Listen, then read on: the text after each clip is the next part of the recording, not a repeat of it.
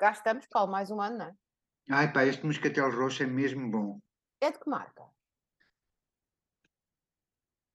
Olha, nem sei, é de uma. É de Setúbal, é moscatel roxo de Setúbal, mas é de Civipa. É assim uma marca um pouco manhosa. Eu estou agarrada é ao Irish Coffee.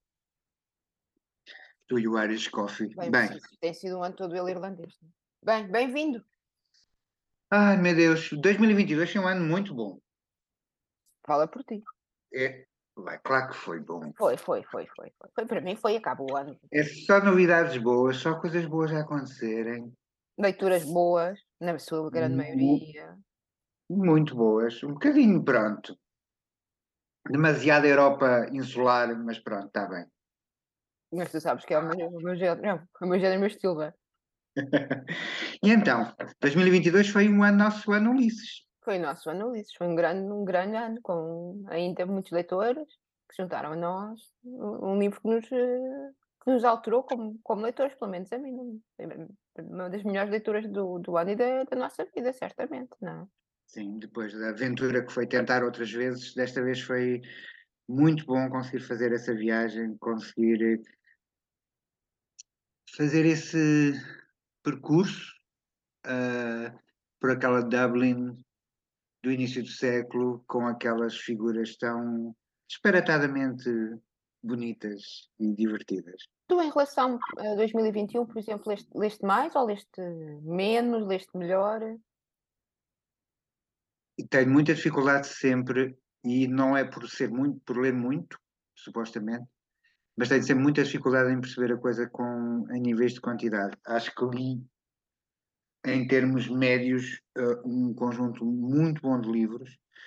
Eh, reli muito coisas que eu gostava muito de reler e que, eh, e que e tenho estado muito nesse processo de buscar coisas particularmente clássicos e de relê-los. E, portanto, reli alguns desses livros e, e isso foi muito bom. E esse foi.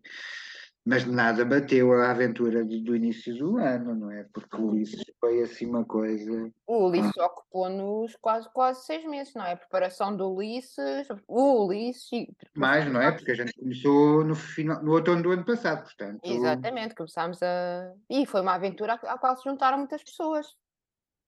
É. É. Para mim também foi. Quem, é- quem és tu? Quem é o intruso? Tu que atrai hoje connosco, não percebo, as pessoas chegam, aproximam-se aqui de nós, sem mais nada. Um hacker. Quem és tu, Vindo- Romeiro? Romeiro. sou, sou o sobrinho do Sr. Bloom. Estou a brincar. Oh, isso é que era. Conta-nos tudo, quem és tu? De onde vieste? Então, eh, eu sou o David, alguns já me devem conhecer, ehm, destas andanças de, dos falantes de livros pelo Instagram. Sou de Braga, eh, tenho 24 anos e, e pronto, e também ehm, posso dizer que o, o Ulisses, eh, não só o Ulisses, acho que o Joyce como um todo transformou a minha vida de leitor, é verdade não foi somente o Ulisses, acho que todo, todo o Joyce em si, ehm, uma vez que embatemos contra ele e levámos assim uma bufetadona daquelas de humildade, De humildade. eh, depois nunca mais tornamos a ser os mesmos, não Nunca mais. senhor? É verdade. É, eu- o- Diz, Paulo, desculpa. O Joyce faz parte daquela, daquele portfólio de autores que têm tanta fama de ser difíceis, tanta fama de ser difíceis, que acho que há muitas pessoas que não, não se aproximam dele ou têm, difi- ou têm muito receio em se aproximar dele. E eu acho que uma das coisas boas deste caminho que fomos fazendo foi quebrar um pouco esse enguiço. Ah, Foi. seja, foi, fo- foi um dos nossos objetivos. Lembro-me, nós os dois, Ana, temos falado nisto.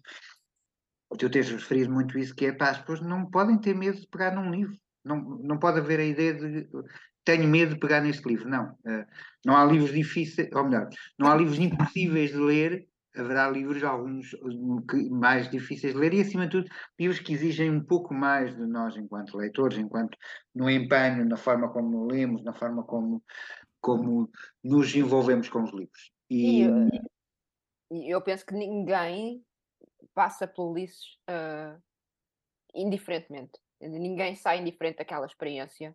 ou ninguém sai mesmo leitor daquela experiência. Ou as pessoas dizem que leram, mas passaram os olhos, realmente não leram.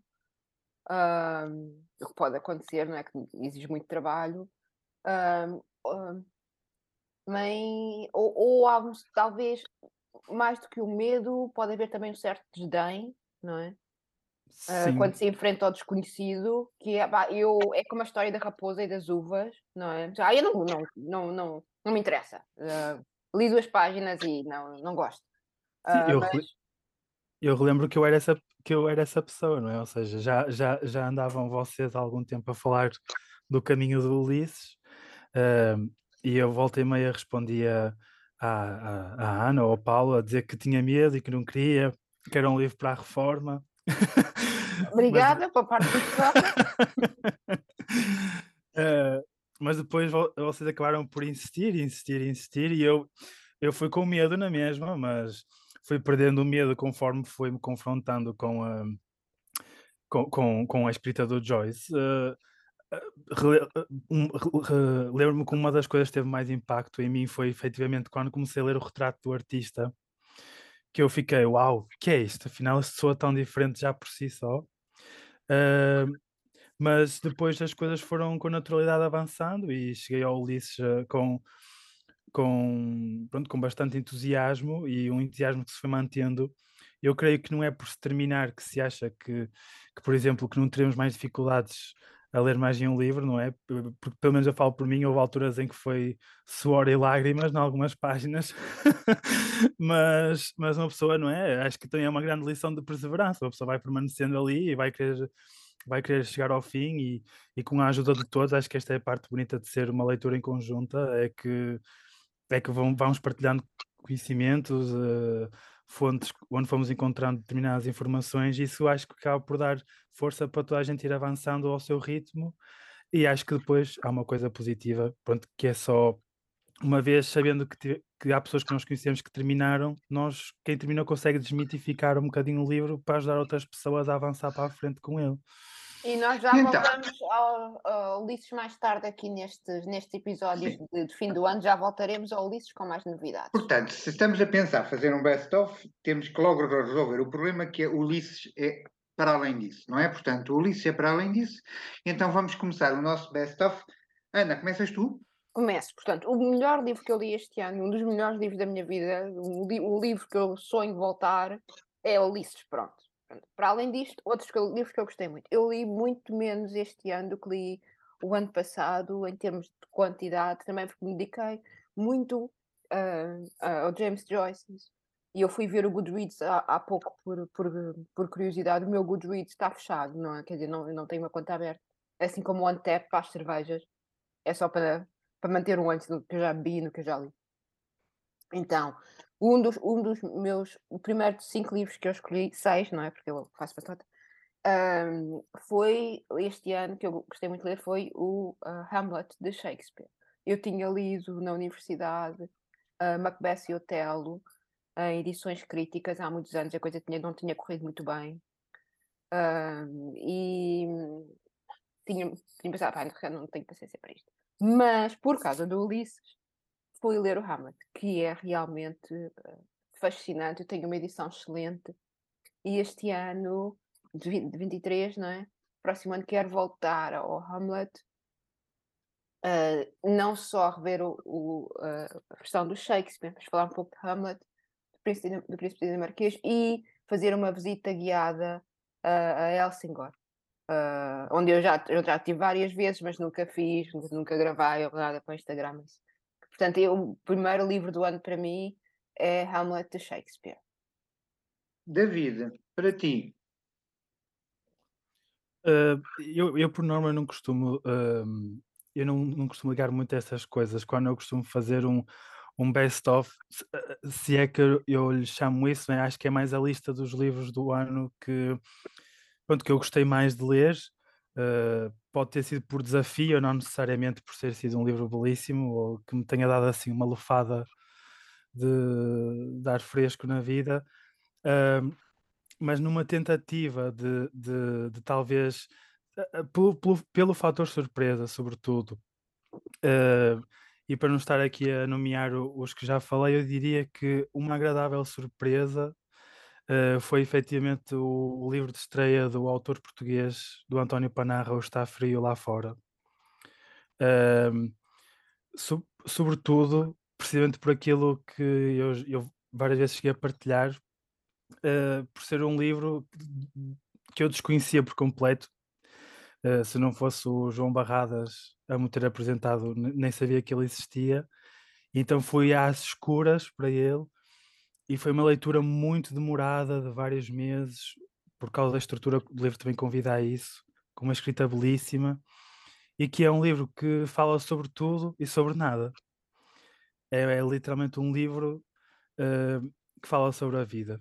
Pronto, não, não, não tem um, um cunho moralista, não tem assim nada que vamos à espera de tirar dali uh, para nos ajudar a viver melhor, uh, mas acho que é sobretudo um convite a ficar com, com as personagens e com a escrita do autor. E isso deixou-me bastante surpreendido e, e, e, terminei muito, muito contente por, uh, por ter conhecido pronto, este autor português que neste, até o momento só tem mesmo este livro publicado. E então, Ana? Sim. A minha segunda opção foi um desafio. Era um livro que eu só tinha planeado que ia ler para o ano. Mas um catraio disse assim: Não, Ana, vamos começar já. Vamos ler agora. Eu aposto que o catraio vai na página 20. Eu já li as 750 páginas da biografia do James Joyce. Em papel Bíblia. Ora, em que página vais, David? Quantos anos lá? Então, eu vou na página 75. Ah, pois. Logo vi. é o que dá a confiar em crianças. E tu, Paulo Jorge? Paulo Vieira, pode, Paulo, Paulo Vieira pode dizer que leu a primeira página. Pronto. É assim que se entra em desafios, é com estas pessoas. Pronto. Mas eu li todo. Ia ficando cega, porque realmente é uma edição que foi mais difícil de ler do, do que o Ulisses. A edição, uma, um papel muito fininho, letra muito miudinha, mas realmente diz que é a Bíblia das biografias sobre autores, e é.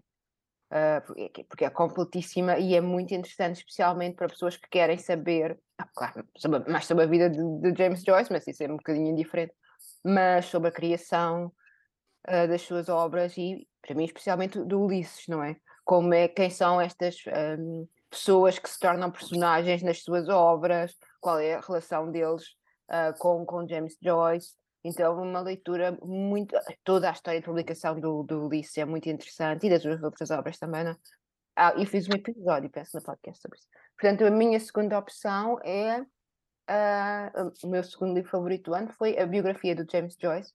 Uh, também li a biografia do Sebald que adorei. Depois falarei disso. David, e tu, mais, alguma, mais uma coisa em relação ao James Joyce? Sim, eu, eu diria que, que efetivamente é, é impressionante a forma como a, como, a como a biografia está organizada. Acho que é muito completa e, e é Diz o homem que leu 70 páginas, deve ter. Não, mas, é- mas essas, essas, 70, esta- estas, estas 75 páginas que eu li dão muito bem para perceber o hum. porquê de ser uma biografia muito, muito importante e, e não só pela, pelas fontes a que, a, que o, a que o autor recorre, mas também pela forma como ele vai explicando como é que vão surgindo as obras, não é? Como a infância do Joyce uh, já era um bocadinho uma previsão daquilo que ele poderia vir a ser no futuro, não é? Ou seja, vê-se que tá, há, há, ali uma pessoa que tem um cariz muito próprio, uh, pronto, que dali ia sair alguma coisa. Sem, e acho que ele não cai, pelo menos do, do que eu li, numa tentação de, de deificar a pessoa do Joyce. Acho que ele também fala do, dos, dos vários erros que o Joyce uh, das suas, das suas, pronto, das suas, dos seus aspectos menos positivos e acho que também é sempre importante estar presente. Mas, uh, continuando aqui na senda do James Joyce, o segundo livro que a mim este ano, uh, digamos que marcou muito, foi efetivamente o Retrato do Artista, que também tem muito de autobiográfico do próprio, do próprio autor, mas sobretudo porque há determinados pontos do livro uh, que eu compreendo que sejam completamente insignificantes para a maior parte das pessoas uh, e que só devido também ao, ao, ao, meu trajeto de vida até ao momento é que marca a mim muito o livro em si. Uh, mas sem dúvida que é um livro de, passagem obrigatória também para quem quiser ler Ulisses. Acho que o livro nos vai preparando para o que vem aí. Não é? Costuma-se dizer que também os três primeiros episódios de Ulisses preparam para o que Ulisses será para a frente.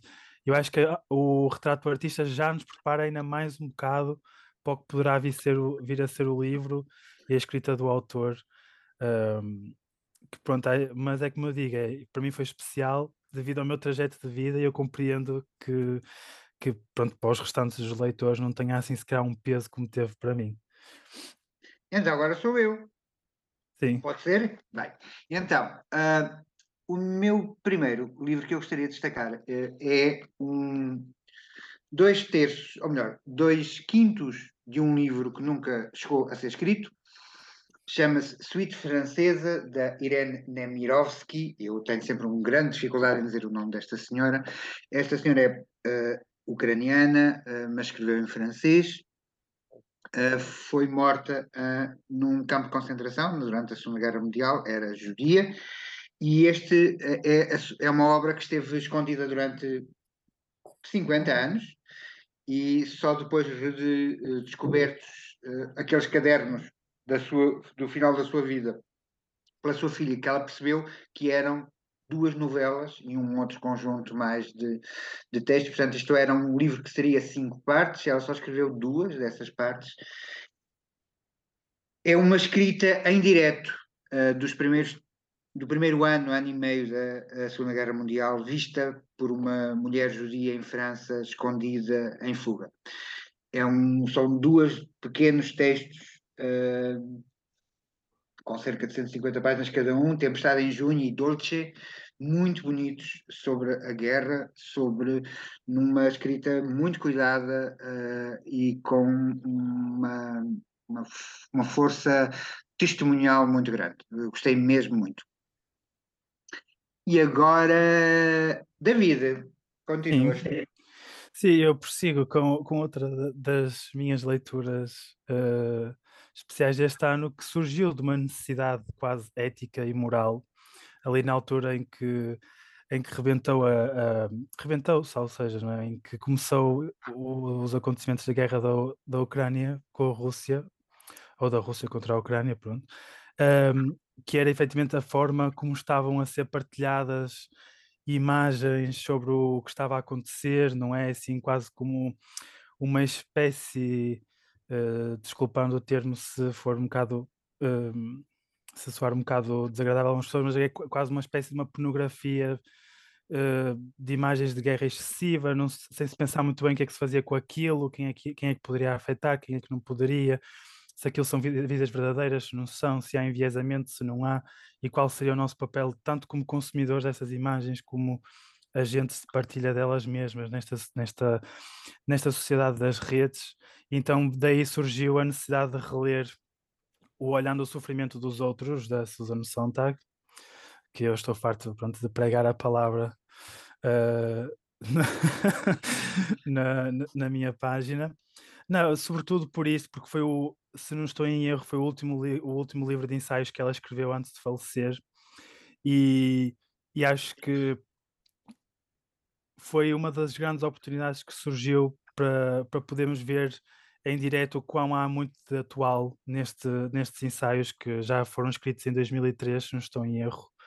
Uh, pronto, ela parte, ela parte da literatura, não é? Como faz muitas vezes, um, de, um, de um texto escrito pela Virginia Woolf em, mil, em 1938, que é Os Três Guinéus, e pronto, e a partir daí vai avançando com as suas reflexões sobre a fotografia, o papel do fotógrafo, e sendo que aqui estes ensaios, por norma considerados como uma adenda ou ensaios sobre fotografia, eles aqui são especificamente sobre as fotografias de guerra e sobre o, pronto, o fotógrafo de guerra e por aí fora. Pronto, convido, convido toda a gente a ler, não é? Acho que ainda vamos a tempo, ainda há muitas imagens a serem partilhadas. Uh, e assim também, pronto, prosseguimos para o Paulo, não é, Paulo? Sim, então, uh, descoberta do Paulo Vieira há alguns anos é que adora personagens crianças. comecei a gostar de livros com personagens de crianças e este próximo livro é um exemplo disto, porque é uma das mais ternuras, ternurentas personagens da minha vida, que se chama Miguelin, e que é o, a personagem principal da pequena novela de João Guimarães Rosa chamada Campo Geral. É de novo sertão, como uh, Guimarães Rosa tanto escreveu, é de novo sertão, é de novo pobreza, é de novo famílias uh, com grandes dificuldades de sobrevivência e é uma criança que vê um mundo de, com um olhar muito, muito, muito especial, muito sui generis. Eu posso vos dizer que um, mais do que um, qualquer lágrima que este livro me tenha provocado, este livro provocou-me uma, uma vontade expressa de de, de, voltar a dizer que a literatura pode ser mesmo uma forma muito bonita de nós uh, vivermos o mundo. E ler este livro foi das coisas mais edificantes que eu fiz este ano. São cento e poucas páginas que eu aconselharia todas as pessoas que, que cheguem a ele, Campo Geral, João Guimarães Rosa, a ler. Ana. Sou eu, sou eu sou eu com um autor uh, alemão uh, do, do, do, período pós-guerra, uh, Heinrich Boll, uh, com o livro de 1957, Bilhar às nove e meia. Como sabem. Um Nobel. E um Nobel. Um Nobel, sim. como sabem, é uma temática que me interessa, a história do século XX vista pel, pel, pelos alemães, não é? Uh, e isto é um livro com uma estrutura muito uh, complexa e muito interessante. O livro passa-se todo num dia, portanto, uh, de modo geral, é a história desta, de uma família alemã, da família uh, Fachmel, acho que é assim o nome, acho que é assim que se pronuncia, vista através dos relatos, são, são flashbacks, são analepses que contam quase um século de história desta família um, narrado por várias pessoas, por várias personagens. Um, o, o, que cria muito mais profundidade aos temas que aborda, não é? Um, no fundo, uh, são, são, são os, os, temas próprios deste, deste século em especial, não é? A questão uh, da, da, oposição entre a Alemanha nazi e entre, entre uh, os pacifistas, como é o autor do livro, né, que trata um pouco o espírito do autor do livro também, a guerra e a paz, a violência e o amor ao, pró, ao próximo, o, o, o, o e um, o livre pensamento das pessoas, não é? É um livro muito, muito uh, complexo, que vai trocando de voz narrativa a cada capítulo, portanto não, será, não é um dos livros mais fáceis de sempre ler, mas é muitíssimo interessante. E depois, agora já, já só em 2023, depois farei um episódio, se correr tudo bem também, sobre, sobre este. Sobre esta obra, mesmo, mesmo muito, muito interessante. Uh, Brilhar às nove e meia. E agora voltamos ao David com mais um livro com um título muito interessante. Sim, uh, eu não, não, não vou estar aqui a alongar-me, porque, até porque é um bocado complexo de explicar isto como um todo. As motivações são mais fáceis de as enumerar, que é pronto, o, o livro de, que, eu vou, que eu vou nomear é o erotismo, o erotismo do Jorge Bataille, que surgiu já de uma, de uma questão que é o que é, que é o que é, que é esta, esta coisa ligada, esta, qual é esta ligação entre o erótico, a morte, o êxtase, um, a beleza, o obsceno, uh, e eu já havia várias referências a este livro, por exemplo, no Olhando o Sofrimento dos Outros, a Sontag toca neste ponto, um, na entrevista com o Jonathan Cott à Rolling Stone, uh, também tocam neste ponto, e até fazem uma, uma espécie. Eu costumo olhar muito a esta imagem, eles que eles nomeiam lá de um filme, em que no final a fêmea, posto destes termos, atenção, mas, uh, mas pronto, a fêmea acaba por matar o macho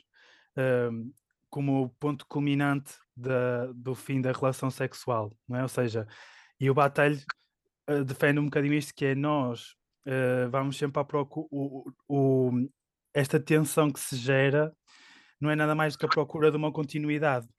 E essa continuidade não, não, não existe se não houver quase que um aniquilamento ou um sacrifício último da pessoa que está connosco. Então é, é assim uma ideia de erotismo e, e das relações assim mais sexuais dos corpos, que é assim um bocadinho tensa e um bocado obscena, mas que está presente em muitos, em muitos lados e que nós quase e pronto, vai, vai, vou, vou já falar mais à frente nota das minhas escolhas sobre isto, na obra de um artista que vou nomear, mas que nós vemos isso até mesmo a nível gráfico, não é? Um, e, é, pronto, e podem surgir várias questões, não é? O que é que é afinal isto da cultura do, do BDSM e coisas do género, não é? Qual é a, a, o ponto culminante da procura destas práticas ou assim? Pronto, eu não vou, não, não vou alongar muito neste, porque o livro é, é, complexo por si, eu não tenho sequer capacidade, não sou professor de filosofia para estar aqui sequer a refutar ou corroborar o batalho, mas é, é um livro que te estabiliza, não é? Ou seja, está sempre a surgir questões e que, às quais não conseguimos permanecer indiferentes. Uh, e deixem-me só perguntar, vocês já leram O Olho? Não. Não. Bem, não sei se, não sei se tenho coragem, especialmente depois das, das, coisas que o David disse em relação a este autor, não é? O Paulo já arrisca porque já me vê a ficar toda vermelha. Bom. Pronto. Então... Desculpe a pequena interrupção, seguimos com o nosso Paulo, não é? é sim, agora, duas, agora sou eu duas vezes, aviso não já.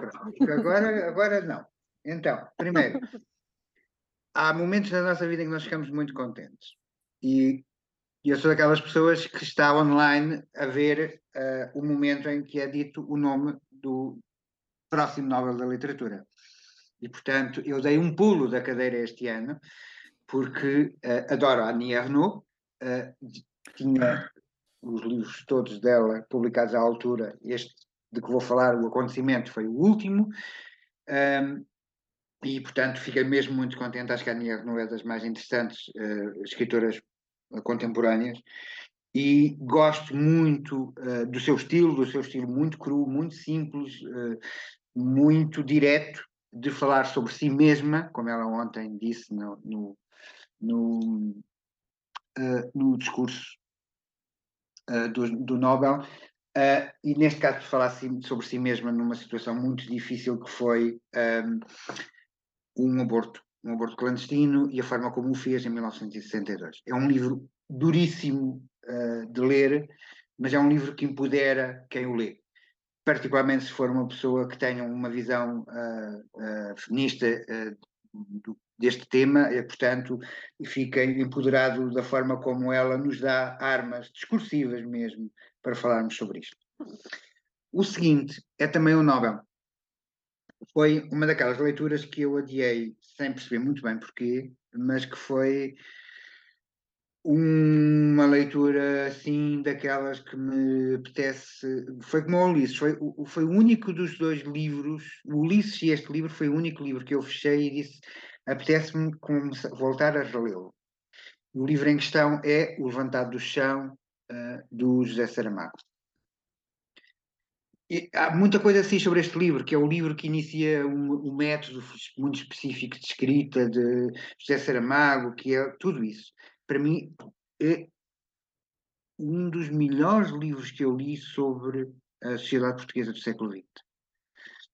Centrada nas vivências muito específicas da, da, dos uh, agricultores do, do, do sul de Portugal, do Alentejo, é um livro sobre a história do século XX e é um livro lindíssimo muito bem escrito, muito bem trabalhado, com personagens muito intensas, porque é toda, as duas grandes personagens do livro, com este termino, que são a família, aquela, aquela continuidade familiar e aquele território, são muito bem retratados. É um livrão daqueles. Uh, aconselharei sempre quem quiser pegar em Saramago para levantar do chão. E agora Ana, Sou eu. vais falar do nosso amigo. De um dos nossos favoritos, Thomas Bernard. Uh, nós lemos uh, este o Correção foi o livro que nós com, tínhamos combinado o ano passado, quando lemos a autobiografia. Combinámos que este ano líamos Correção. E eu, uh, eu gosto muito do Old Masters, mas este livro Correção realmente um, marcou muito, né?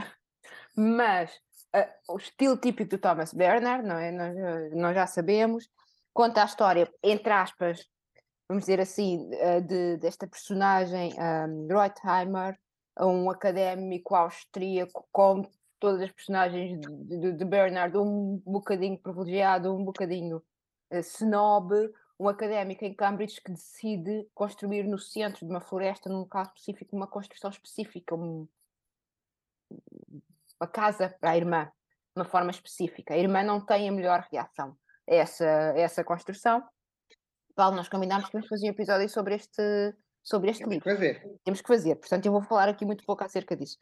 Uh, é ao estilo do Thomas Bernard, não é? por um, às vezes é muito uh, irónico, cómico, a, a roçar o absurdo, mas ao mesmo tempo muito uh, claustrofóbico. É um livro que não nos dá tréguas, mas quase, quase nos esmaga.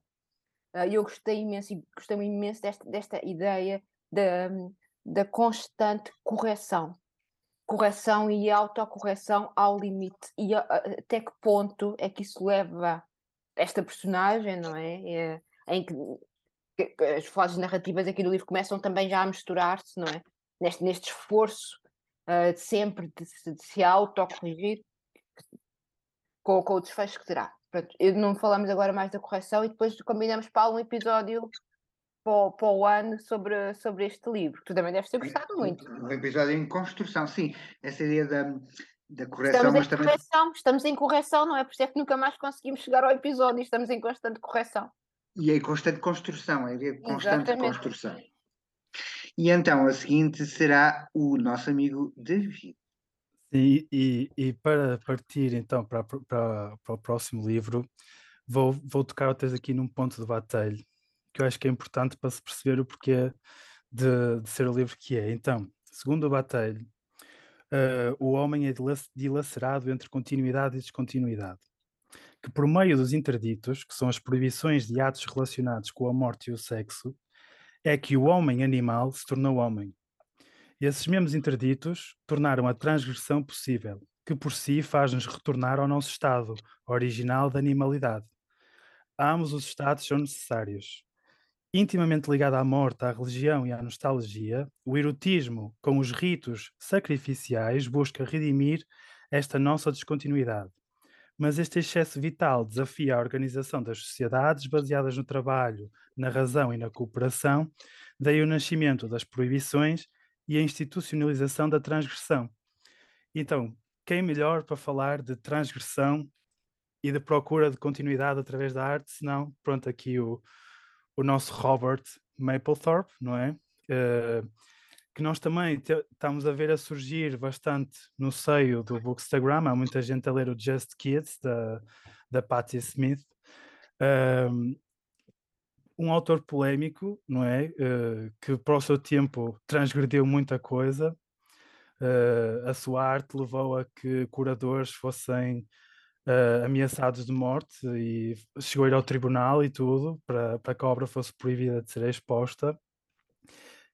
Tem, porque, porque o, o Robert Mapplethorpe, porque sempre foi um artista que me interessou, principalmente por, por se ver a forma que como ele vai sempre tentando buscar aquela perfeição através da fotografia, não é? De repente, uh, os seus retratos tor tornam-se cada vez mais helénicos, assim, uma coisa quase a roçar ali os deuses, uh, muito contrário ao Peter Rujar, da sua altura, que era mais à base dos corpos flácidos, e, ou a Diane Arbus, assim, é? Os, os, os, os que eram chamados os freaks, não é? Assim, um termo muito feio para, para se falar de, deste tipo de pessoas mas sobretudo porque acho que às vezes se foca muito na, uh, só na, na, questão explícita do Mapplethorpe, não é?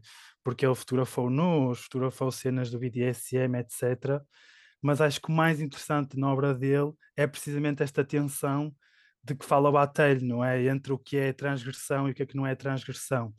O, uh, este jogo entre o que é, de repente temos um retrato super humano e muito bonito e, e, sensível, em que quase que parece que tem um véu a pessoa à sua frente, mas de repente temos uma foto completamente bruta e obscena e com os olhos de muita gente é horrível e choca o mundo todo. Que, aliás, quando veio a Portugal a Serralves, causou um alarido enorme uh, e, e, estamos no século em que estamos, já, passou, já passaram os anos que passaram desde que ele estreou-se como artista e pronto, é, sempre que alguém fala do Just Kids uh, no Bookstagram, eu convido a que procurem mais sobre a obra de ambos os artistas. Acho que o livro tem um impacto muito maior se tivermos conhecimento do trabalho da Patti, do tipo de relação que os dois nutriam, de, que eu acho que, não sei, é assim um bocado transcendental, é uma amizade uh, muito diferente das que estamos agora acostumados a ver. Uh, acho que é o amor no sentido mais puro, até, do que somente a coisa do amor mais americano que nós conhecemos hoje em dia. Uh, e pronto, e a obra do Robert pode ferir muita gente, mas eu acho que esta procura de descontinuidade através do que o Robert nos ofereceu pode nos ajudar a ver mais além e a procurar um bocadinho de mais continuidade para nós próprios. Então, deixa-me dizer-te que há uma frase que eu digo muito, que não, não sei se é, não é minha, não sei, não sei quem é que será, que é que a amizade é mais bela forma de amor. E, e efetivamente nos Just Kids isso é um bom exemplo, não é? Aquela amizade é uma belíssima forma de amor. Como é uma belíssima forma de amor, a amizade da nossa narradora uh, com as suas amigas, uh, neste As Malditas da Camila Sousa Vilhada. Paulo, posso fazer uma pergunta rápida? Peço desculpa Sim. interromper. Não sentes, não sentes muito, não sentiste muito nas malditas também a tensão entre o que pode ser a beleza, o sensível e o que pode ser considerado também transgressão e obsceno? Claro, claro, fortíssimo, fortíssimo. Ou seja, se há uma, se há uma marca deste livro é exatamente isso. Tem, nós temos um bocadinho de tudo. Bem, primeiro é um livro que vem da América Latina e é uma voz trans. Uh, e, portanto, o facto de ser uma mulher trans a escrever sobre a experiência trans traz-lhe uma densidade muito particular, mas, uh, uh, mas que eu acho que aqui se reforça de, de, um modo muito intenso, porque estamos a falar de uma mulher da Argentina, do interior da Argentina, pobre, uma escritora e uma obra que nos fala não apenas da pobreza, ou melhor, não apenas das questões trans, mas também muito da pobreza, uh, da origem de classe, da transgressão de classe, uh, do modo como uh, as pessoas trans são tratadas e vivenciadas, e isto tudo numa novela, num, num livro que eu, nós no Ler LGBT discutimos um bocadinho isto, num livro que eu, eu pessoalmente acho que é uma novela, mesmo isso. É uma ficção construída a partir de experiências muito diferenciadas, onde estão as experiências da autora, mas experiências de outras pessoas próximas de si, e é onde uh, uh, uh, a forma, foste tu referiste esse, essa imagem mesmo, a forma cortante como, esta, como este livro está escrito e como este livro se conta a si mesmo, Uh, inclusive na sua, no seu imaginário um pouco mais louco, um, é, um, é, uma, é, um livro muito bonito, talvez um dos livros. Um, foi um dos meus livros em 2021 e vai ser um dos meus livros em 2022, porque o li na versão portuguesa, editada em Portugal uh, este ano. E agora, Ana, é só um livro ou vão ser dois? Não, vou falar de dois. Primeiro é o Case Study de McRae Burnett, Uh, um autor de, de, quem eu gosto muito. O livro dele, o, o Case Study, é o, a última obra, o último romance dele que saiu o ano passado. Já tinha lido e depois li este ano outra vez, porque foi um livro que nós lemos em conjunto em inglês. A obra de McRae Burnett não está traduzida para português. Uh, e então foi um livro que nós lemos todos em, em conjunto, mesmo as pessoas que não estão habituadas. Uh, portanto, foi um desafio duplo para muitas pessoas. Nós, entretanto, encontramos duas vezes leitura, uma leitura super interessante e depois faço um, um episódio aqui no, no, no, no Instagram. É um e tipo outro? De, é um tipo de escrita que, embora aparentemente seja simples, nós estamos sempre a voltar atrás para nos certificarmos de que lemos corretamente. Pronto, e o outro, e o outro, é claro, o regresso, o regresso ao nosso ao nosso mestre. Este ano estamos a reler ou a ler O Cemitério de Praga, Uh, Humberto Eco, no seu, no, no, seu melhor, é um dos meus uh, favoritos de Humberto Eco, devo admitir. Eu gosto muito do tema da conspiração, da criação do inimigo, não é? Como se cria o inimigo. Uh, e esta, esta personagem maravilhosa que é o Simonini, não é? Que foi criada para ser uma das personagens mais odiadas da literatura e acaba por ser uma das personagens mais irresistíveis da, da literatura. E se calhar eu agora convido-vos antes de terminarmos esta primeira parte do, do, do, desta conversa aqui entre nós os três, uh, se, para escolherem uma, uma estupada, uma estupadona de 2022. Uh, uh Paulo! Que livro escolheste? Já posso ser eu? Então vá! Então, eu vou, é assim, eu não tinha muitas estupadas, na realidade. Eu, este ano, todos os livros que peguei para ler, li. Bem, se, me esqueci, se não li todos, é porque me esqueci mesmo de, de algum que abandonei, mas não. Tirando Acho a biografia do James Joyce, não é? Tirando a biografia do James Joyce, mas esse não considero que comecei sequer a ler, não é? Ok, vamos, convenhamos. convenhamos. Uh, houve, houve dois livros que gostei mesmo muito pouco por razões muito diferentes. Uh, um não necessariamente pela escrita, mas pela construção, e o outro, este, uh, eu não gosto do livro, ou melhor, há uma história em torno do livro que me deixa um bocado triste, e eu não gosto do livro porque, da forma como ele está escrito. O livro, ou melhor, em, para quem não sabe, Edward Morgan Foster, o autor E.M. Foster, autor do Maurice, entre outras obras literárias, teve uma relação amorosa com um polícia durante 30 anos, para aí, uma coisa deste género. Uh, um, um, é o Andy Moffat, na, na, biografia muito boa que escreveu sobre, sobre o, o, o, Foster, conta bem esta história, explica bem toda esta história, e há detalhes biográficos muito particulares. O polícia era casado e há uma relação de amizade intensa entre uh, Foster, o polícia, e Foster e a esposa do polícia. De tal forma, esta relação é uma relação forte que um, a esposa do polícia foi a enfermeira, cuidadora de Foster nos últimos dias de vida. E, portanto, há aqui uma intensidade, uma densidade muito grande emocional. A autora deste livro que eu vou falar escreveu em 2012 um artigo sobre esta história. Conhecia bem esta história, portanto, não é uma, uma, uma, uma ausência. É um artigo que está publicado no The Guardian e, portanto, é um artigo que qualquer uma pessoa pode chegar. Algum tempo depois, essa autora, Betham Roberts, escreveu O Meu Polícia, agora editado em Portugal, eh, penso eu, editado, eh, publicado em 2012 ou 2013, eh, e agora editado em Portugal por causa do filme com o Harry Styles. Styles, oh, Styles. Então, pronto, o, o, de repente o livro ganha um hype gigante e eu uh, comecei a, cruzar-me com ele pá, e, e, o livro é um pastelão mal escrito, que é assim uma coisa horrível. É... Pronto, ok. O facto de ela nunca referir no livro, apesar de ter umas notas finais, que se baseia, nem que seja assim transversalmente, numa história real, é um, provocou-me algum incómodo, mas acima de tudo é o facto de estar muito mal escrito. Uh, personagens chãs, planas, vazias, sem nenhuma densidade, uh, escrita repetitiva. Uh, a sério, pronto. Dei duas estrelas porque eu não gosto de dar uma, mas pronto. Esta foi a minha estupadona. E a vossa? Bem, posso ser eu. Eu também leio, quer dizer, raramente leio hoje em dia estupadonas, porquê? Porque tal como o Paulo e o David certamente nos informamos antes dos livros que vamos ler, não é? E porque respeito muito livros que me são oferecidos e sugestões de pessoas. E foi por isso que eu li a Estupadona do Ano, que é O Jogo do Mundo, do Júlio Cortázar, uma oferta do Paulo. São 600, quase 700 páginas de tortura. E isto é um, quando o Paulo me ofereceu este livro, eu doida da vida. Pá, eu tinha visto toda a gente a adorar isto, não é? levei este livro de férias para a Grécia, a pensar, pá, eu vou divertir-me. Este livro, eu tirei aquelas fotografias na piscina em que eu estou a segurar o livro, tipo, vai, não vai para o fogar.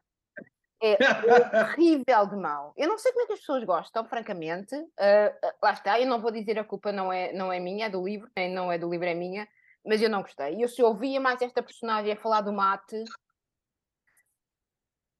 é um, é um sem mas neste caso, Neste caso, podes-me sempre culpar a mim, foi eu que estou oferecida, bem? Ah, pá, é, mas tu também não gostas.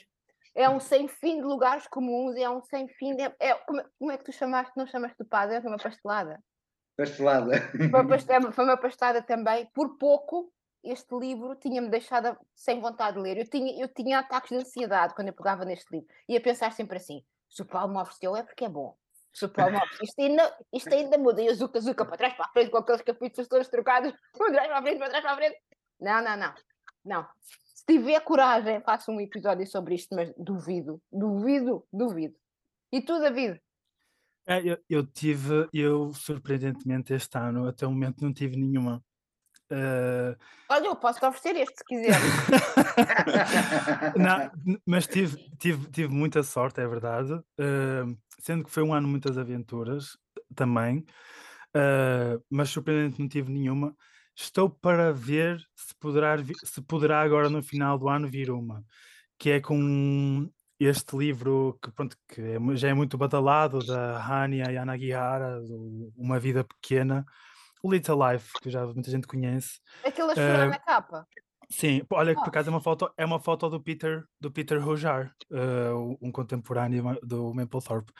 Uh, mas uh, porquê? Sobretudo, eu, eu, eu, estou a ler, uh, quero tentar perceber qual é o propósito, de, ou seja, em que medida aqui o sofrimento está a ser usado no livro, não é? Como é que ela está a explorar esta questão do sofrimento, e espero que isto não vá ser spoilers para ninguém, mas o sofrimento do abuso, da, pronto, esses temas que já sabemos que o livro retrata muito, ele está cheio daquilo que se possa, que, que, como se diz hoje, triggers, não é? Gatilhos, está cheio de, deste tipo de coisas.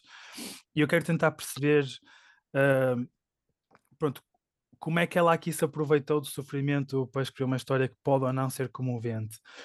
Um dos argumentos dela que né, eu fui à procura de informação sobre o livro e ouvi a autora falar sobre ele, uh, é que nem todas as vidas uh, de pessoas que, que, passam por traumas semelhantes aos, aos, que aqui são retratados, nem todas as histórias terminam, entre muitas aspas, bem, no sentido em que a pessoa leva a vida o melhor que pode, uh, pronto, infelizmente para sempre. E, e pronto, e efetivamente uh, eu gostava de. Uh, estou a ler este livro porque gostava mesmo de tentar perceber como é que a autora vai, vai usar o sofrimento do personagem para justificar este ponto que ela defende de que é nem todas as vidas que passaram por este tipo de situações terminam da melhor forma, no sentido do que é que isso, nem sei o que é que se pode significar a melhor forma para uma pessoa que passou por uh, experiências deste género, mas o que, é que, o, que é que ela, o que é que ela vai fazer com isto, não é? Porque, por exemplo, eu tenho experiências e posso falar de um modo muito concreto de casos que conheço que não terminaram efetivamente da melhor forma, como supostamente se diz que este livro não termina. Mas o, sofrimento daquela pessoa era muito real, era muito concreto. Uh, há um respeito que lhe é devido, não é? E como é que aqui ela, quais são as ferramentas que ela aqui vai usar para transmitir esta ideia?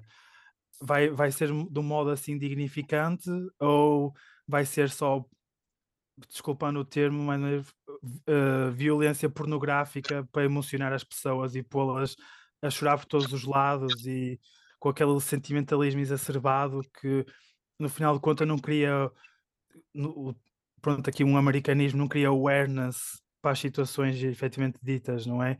Uh, será que apresentou soluções uh, soluções suficientes? Não sei, gostava de tentar perceber isto e acho que eu ainda só vou na página 75? Não, aqui ainda só vou na página 166, ou seja, então vou muito no princípio e ainda vai depender muito do que está daqui para a frente para perceber se isto vai ser uma daquelas entradas de pé juntos no final do ano ou se, pronto, se realmente terminei um ano em glória em que o que li foi tudo bastante, bastante bom. E nós daqui a um ano depois eh, encontramos para, para falar disso, não terminar ainda em 2022. Essa capa desse livro, vocês já viram uh, Rebelde Sem Causa, não sei se é assim, Por Ir de Viver em português, do James Dean, do, do, do James Dean, em que ele, há uma cena em que ele está a chorar, penso que na, na estação de polícia ou assim. A capa desse livro, aquela, aquela cara a chorar, faz-me sempre lembrar essa cena do Mas esta não é uma cara a chorar, Ana. Não. Sim. Não. não. Então, deixa-me ler tudo. Eh, Ai, não contem! Isto já cria muita polémica por si. Ai, não contem! Mas o, o, é pronto, a, a, sexo, a, a, a foto, a foto é do Peter Rojar, não é? Como, já, como eu já disse, e o, o título é Orgasmic Man. Eu sabia! Porquê é que não me deixaste sonhar? Eu Bem. estava tão feliz a pensar no James Dean a chorar. Porquê? Não, não, não tem nada a ver com o James Dean a chorar. Tem a ver com outras coisas. Não quero saber. Bom, ficamos já por aqui neste episódio, porque eu não tenho capacidade para continuar. Até à próxima. Até à próxima.